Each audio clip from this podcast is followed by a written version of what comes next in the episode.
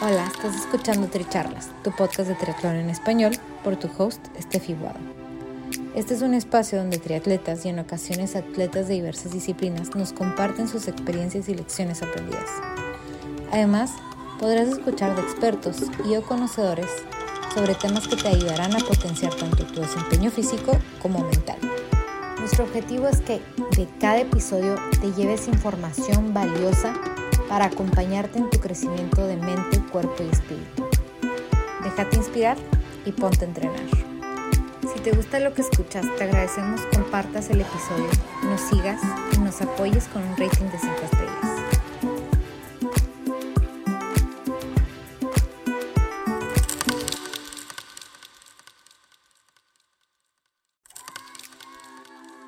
Bienvenidos a Tricharlas, yo soy Estefi Guado y el día de hoy escucharán un episodio especial en el que celebramos nuestro segundo aniversario. Para los que tienen curiosidad, el día oficial del aniversario es el 26 de mayo.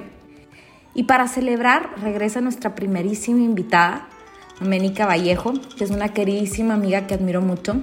Ambas disfrutamos mucho grabar este episodio porque nos dio una oportunidad de mirar hacia atrás y apreciar el camino recorrido. Les dejamos en este episodio algunas herramientas útiles y aplicables a sus vidas invitándolos también a que si les interesa algún tema en especial, me lo hagan saber para seguir compartiendo. Es mi misión ser de contribución para ustedes y que este sea un espacio para nutrirse e inspirarse. Muchísimas gracias por estar aquí.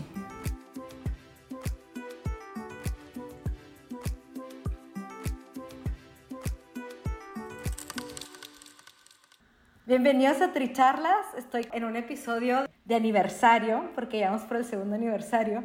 Por eso invité a Doménica Vallejo el día de hoy. Este, para los que no la conocen, pues ella es, ella es Dome. Ahorita les voy a contar un poquito más.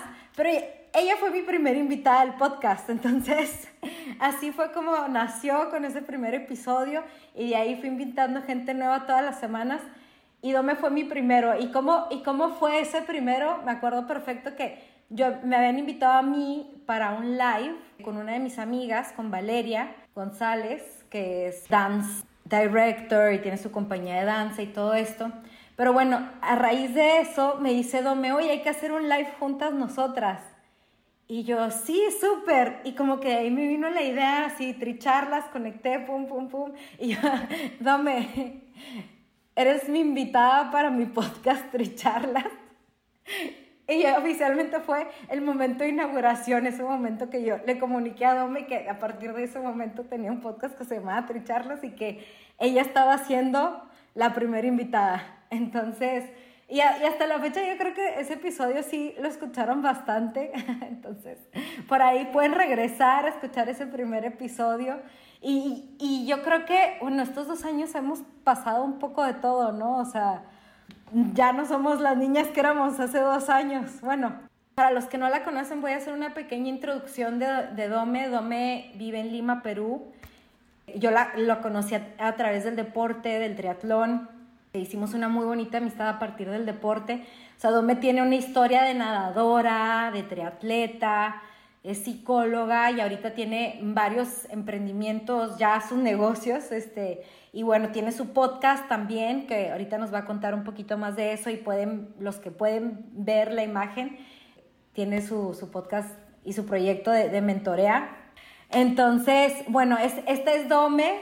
Dome, no sé si por ahí me está haciendo falta decir algo importante. Pucha, amiga, no, yo creo que todo, en verdad, muchas gracias por tenerme acá. Eh, me has hecho como una especie de flashback a lo que ha sido mi, mi vida estos dos años, al momento en el que nos encontramos juntas, al momento en el que conectamos y, y como de la nada me dijiste, pues me vas a ser mi invitada en este podcast y yo, ok, pero ¿qué digo? ¿Cómo actúo? Y me acuerdo que venía de, de, de creo que fue de jugar tenis y dije, pucha, no tengo tiempo de cambiarme y fue, esa. me acuerdo que salí sudada, pero salió increíble y la verdad que esta introducción que me has dado, Steph, súper, súper linda, no, no agregaría nada más. Bueno, gracias Dome. Y en ese episodio, ¿no? Justo Dome estaba con lo del mentoring deportivo y ahorita ya, ya se transformó en, otra cosa mucho más grande. Cuéntanos un poquito más de eso. En realidad, eh, todo comenzó en mi tema de mentoría cuando, cuando decidí eh, emprender el mundo del life coaching. Eh, para mí el life coaching siempre ha sido como una forma súper eh, bonita de poner en práctica todo el tema de la psicología como tal. Creo que la mentoría deportiva siempre me acompañó directa e indirectamente sin saberlo. Eh, como decía Steph, yo he sido em, atleta de alto rendimiento por mucho tiempo. Primero comencé siendo atleta de natación y luego pasé a ser atleta triatleta. Y en realidad yo veía como mi transición desde haber sido una nadadora como súper competitiva a ser una triatleta súper competitiva fue como cambiando, porque el tema de la competitividad no cambió.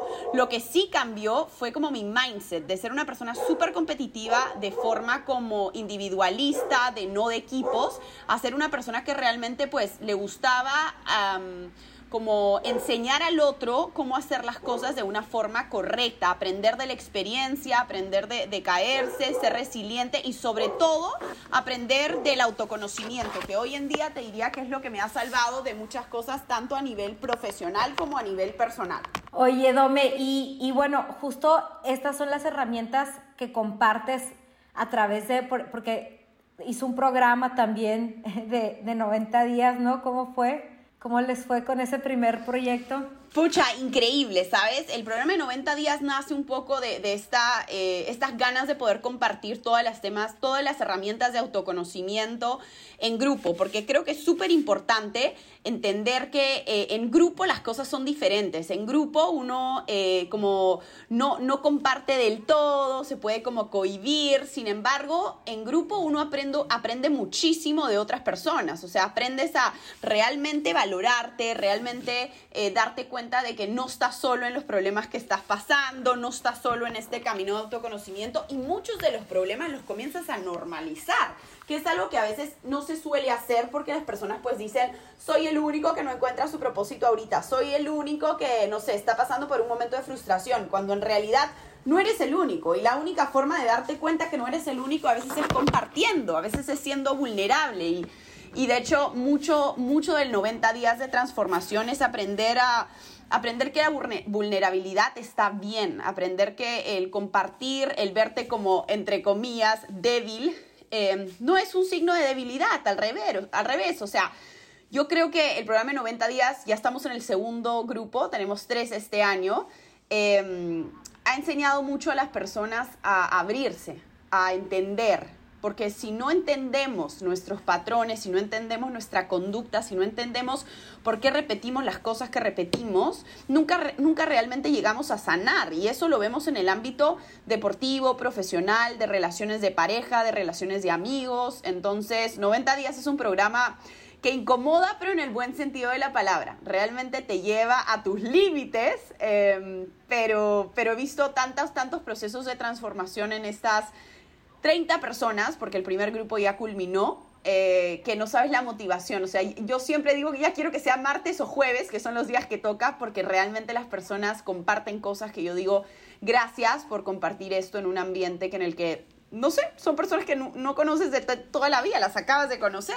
Exacto, pero pasan por este proceso, tienen un compartir honesto, ¿no? Y, y se hacen responsables de, quién son, ¿no? Porque al final de cuentas esto es parte de, ese proceso de transformación, ¿no? De, de, tomar responsabilidad de que lo que tú haces, de quién tú eres, pues es en parte decisión tuya. Totalmente, totalmente de acuerdo. Y muchos de nosotros nos ponemos en esta, yo digo como en este... Mm, personaje de víctima muchos años de nuestra vida y, decimos cosas como es que mi familia siempre ha sido ansiosa, es que mi mamá, es que mi mamá no ha sido deportista o nadie en mi familia ha sido deportista, entonces yo no tengo los músculos desarrollados.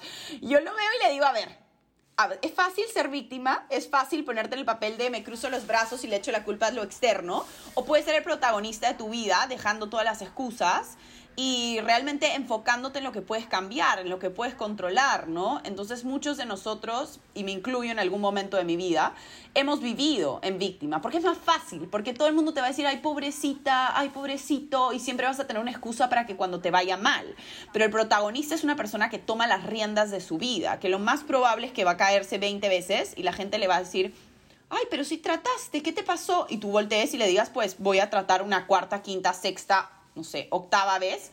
Entonces es, es, es un proceso de, de, transformación que incomoda, como te digo, porque ves cosas que no te gustan, pero al mismo tiempo dejas de vivir en modo piloto automático, que creo que es importante hacerlo hoy en día y lo veo mucho, mucho en personas que tienen trabajos como muy fuertes, que tienen que trabajar fines de semana. hay esta palabra que, que, están utilizando mucho en redes, incluso mi profesora, mi mentora, la que me hace los chakras, la que me enseña sobre energía, eh, la menciona que es el awakening, ¿no? Como muchas personas están despertando y ese despertar normalmente nace a partir de esta necesidad de cuestionártelo todo, ¿qué estoy haciendo? Estoy haciendo deporte por mí, estoy haciendo deporte porque me gusta em, demostrar, ¿lo hago el deporte por mí o porque quiero medallas? Porque quiero reconocimiento, ¿qué necesidad hay detrás de el hacer deporte? ¿Qué necesidad hay detrás de estar en un trabajo de lunes a sábado que detesto, ¿no? Entonces, es preguntas, son preguntas deep down. Claro. Claro, y bueno, cuando en, en el compartir es cuando se encuentran las respuestas, ¿no? Porque también caemos en esas cuentas de, de qué tanto es el cuento que nos decimos a nosotros mismos y qué tanto es realidad, ¿no? Porque a veces, pues más bien somos los primeros en comprarnos nuestro propio cuento. Tal cual, tal cual. Y por eso yo siempre digo que a toda la gente que escucha Mentorea, y de hecho hay un episodio específicamente de esto, eh, vayan a crear su botiquín de evidencias y dense cuenta que tienen más evidencias de las que creen con respecto a sus mejoras continuas. Solamente que la gente dice cosas como no vengo mejorando, no soy bueno. Y yo siempre le digo, a ver, aguanta, aguanta un ratito, haz este freno de mano, ¿no? Em, hagamos una recapitulación de lo que ha sido tu vida en los últimos años. ¿Qué es avanzar? ¿Qué es proceso? ¿Qué es mejora continua? Si estamos hablando de, no sé, de no terminar un 73 a ir un mundial, estamos hablando de demasiados pasos, ¿me entiendes? A poquito a poquito mejoraste la natación, ¿no? En el caso del triatlón, tu técnica está mejor, ya no le tienes miedo al agua. Esos, ese tipo de cosas irían un botiquín de evidencias para darte cuenta de que la mejora está otra cosa es que tú no estés viendo esa mejora porque quieras enfocarte en las grandes ligas cuando tienes que dar baby steps para mejorar. Me encantó el concepto del protagonista, o sea, siento que es, es, es, es self-explanatory, ¿no? Se entiende por sí solo que es eso, e, eres el protagonista y, y sí, me encanta también yo, soy, soy muy creyente del botiquín de evidencias. y por ahí, ahorita, ahorita que estabas diciendo eso, me estaba acordando de, de tus no negociables que también es, un, es uno que predicas.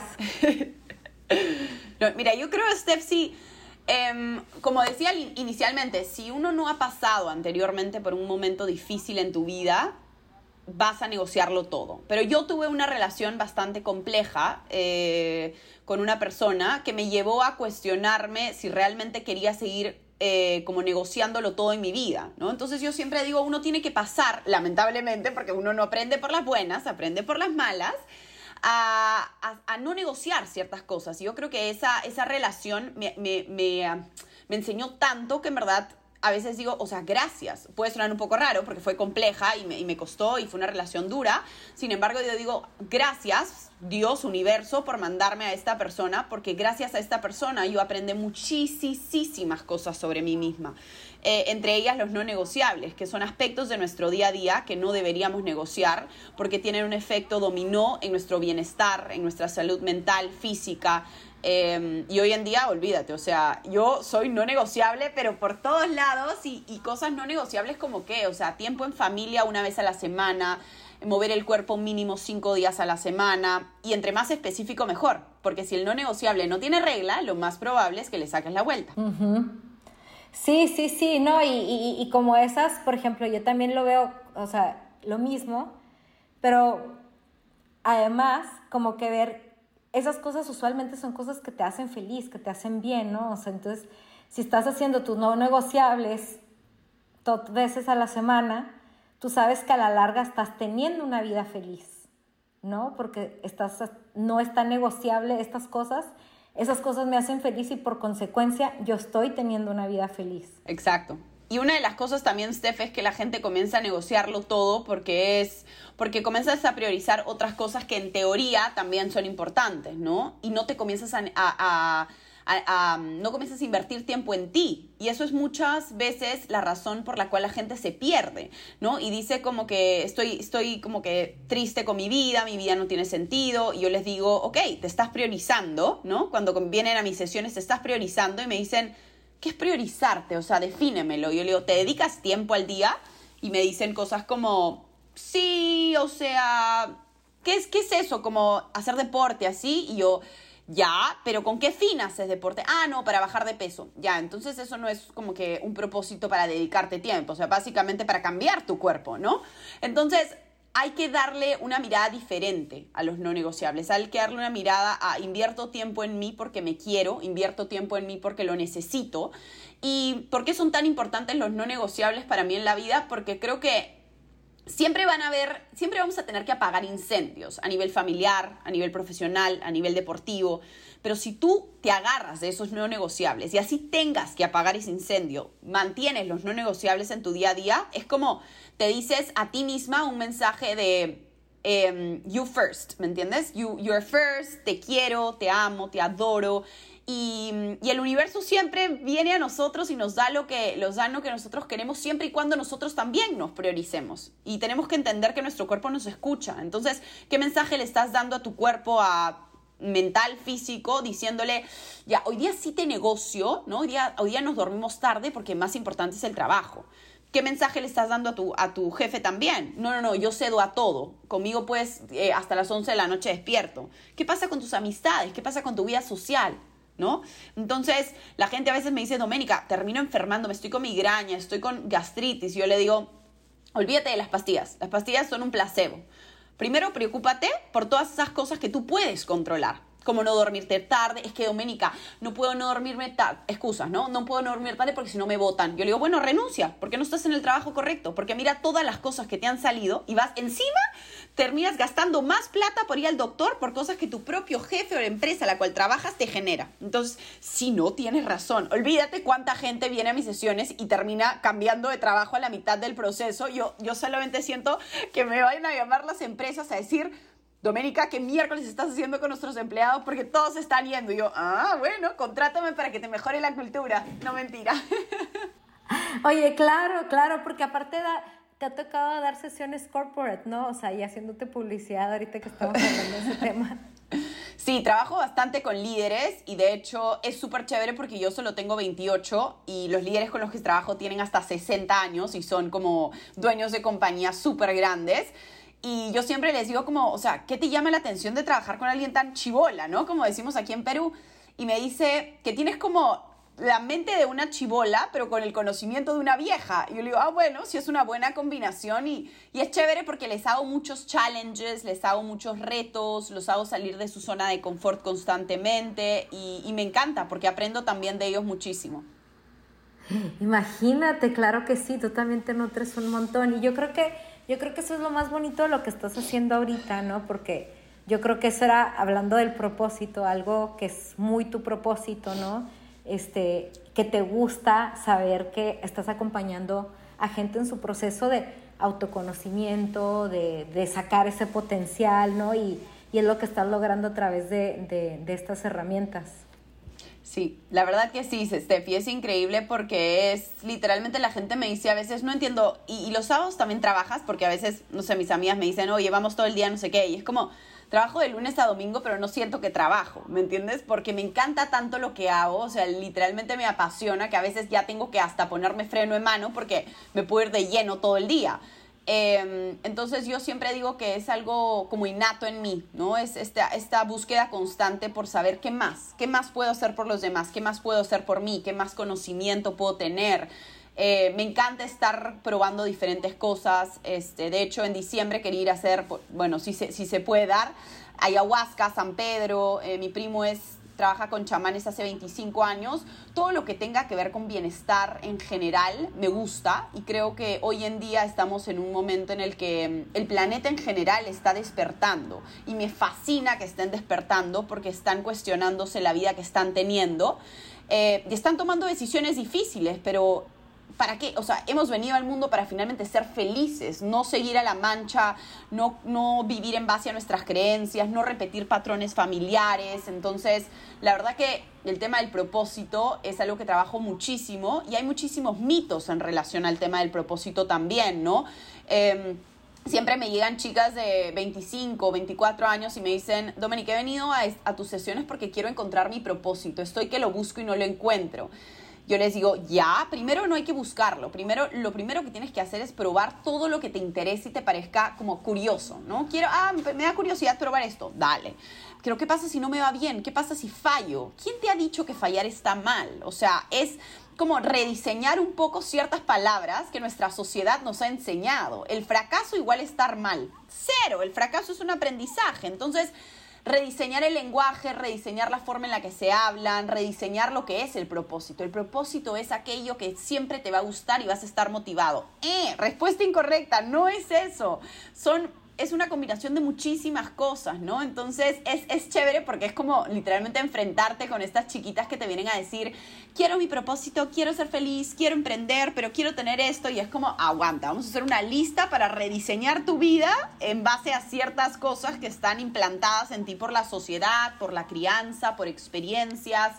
Em, entonces, la verdad que es un trabajo, Steph, que, que yo agradezco haberlo encontrado. Em, y, es, mutuo, es un trabajo que me apasiona y, yo creo que de aquí en adelante sí me gustaría también trabajar mucho con niños, que es un proyecto que se viene, bueno, todavía no puedo decir mucho, eh, pero se viene un proyecto con niños en mentorea. Oye, qué increíble, porque imagínate tener estas herramientas desde más chico, ¿no? Como que se te van abriendo las oportunidades. Y bueno, también cuando uno está chico, que el cerebro está como con más neuroplasticidad, este entonces, porque sí, o sea, lo que, lo que estabas diciendo ahorita, ¿no? Muchas de las limitantes que tenemos son esas, esos, esas creencias que tenemos, esas limitaciones que tenemos. Entonces, bueno, empezar por ahí y tenerlo desde chicos, qué emoción, qué emoción me dan tantas noticias, qué buena. Sí, ya se viene, ya se viene. Oye, y, y, por ejemplo, ¿qué puedes decir de estos dos años, o sea, de, de, de aquella primera tricharla cuando estábamos todavía encerradas, que todavía eras triatleta. Pucha, este, hemos cambiado, hemos cambiado. Sí, te das cuenta, ¿qué podrías decir así como que, no sé, de como algo que, que, te, que, te, que, te, que digas, me he quedado con esto estos últimos años? A lo mejor si lo tuvieras que resumir.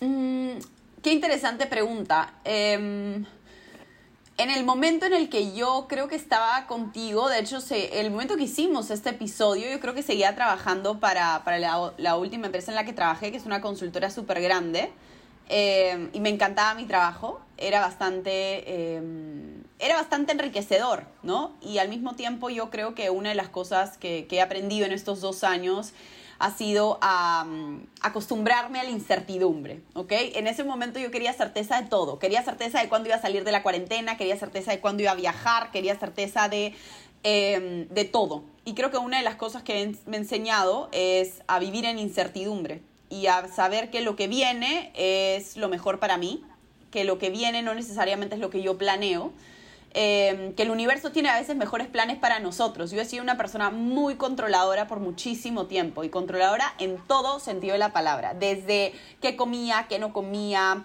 si me mandaban 15K y hacía 19.90 y me salía por el tiempo, daba vueltas por el parque con tal de llegar a 15K, o sea, ese nivel. Y, y, estos dos años creo que me han enseñado, me acuerdo nuestra, nuestra charla que venía a hacer deporte de quemar 400 calorías y quería quemar 600 la verdad que he cambiado mucho, Steph. Hoy priorizo mucho más mi bienestar. Ahora muevo el cuerpo porque me parece más saludable, eh, porque me hace bien a nivel general. Antes moví el cuerpo porque de cierta forma me castigaba por haber comido. Quería tener como que los cuadraditos o el cuerpo, ¿no? Em, eso por otro lado. Entonces, uno, me ha enseñado mucho a, que no tengo el control de nada, en realidad. Em, que el universo se encarga de mandarte lo que, lo que puedes aguantar y lo que tienes ahí y siempre es para mejor. Acostumbrarme a la incertidumbre. Em, lo segundo es también, una de las cosas que me ha costado muchísimo, es em, quitarme el papel de nadadora profesional, triatleta profesional. De hecho, yo hace como un año que ya no practico el triatlón, hago más bicicleta de montaña, ciclismo en general.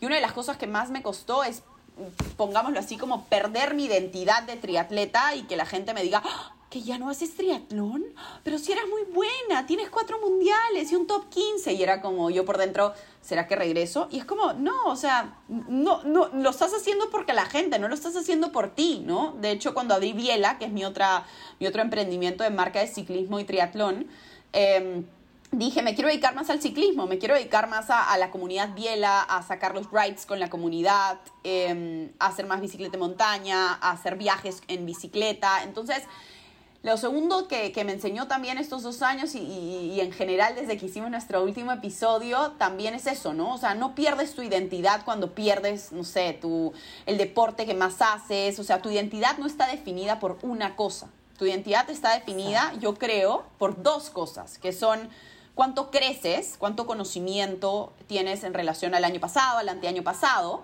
eh, y digo conocimiento en todo sentido de la palabra. Y lo otro que me he enfocado mucho es en la contribución. ¿Cuánto estás contribuyendo? Porque es una de las necesidades que tenemos y muchas de nosotros no nos sentimos como fulfill o del todo felices porque no estamos contribuyendo a nuestra sociedad. Por ejemplo, este, este es una iniciativa para contribuir. Tricharlas es una, una contribución que tú estás haciendo para que la gente tenga más conocimiento, mentorea también. Entonces, Em, me he enfocado mucho en eso, me he enfocado mucho en mi identidad no está definida por Doménica la triatleta, sino en Doménica como persona, ya vale, y no tienes por qué estar ganando o no ganando eh, para sentir que vales menos o más.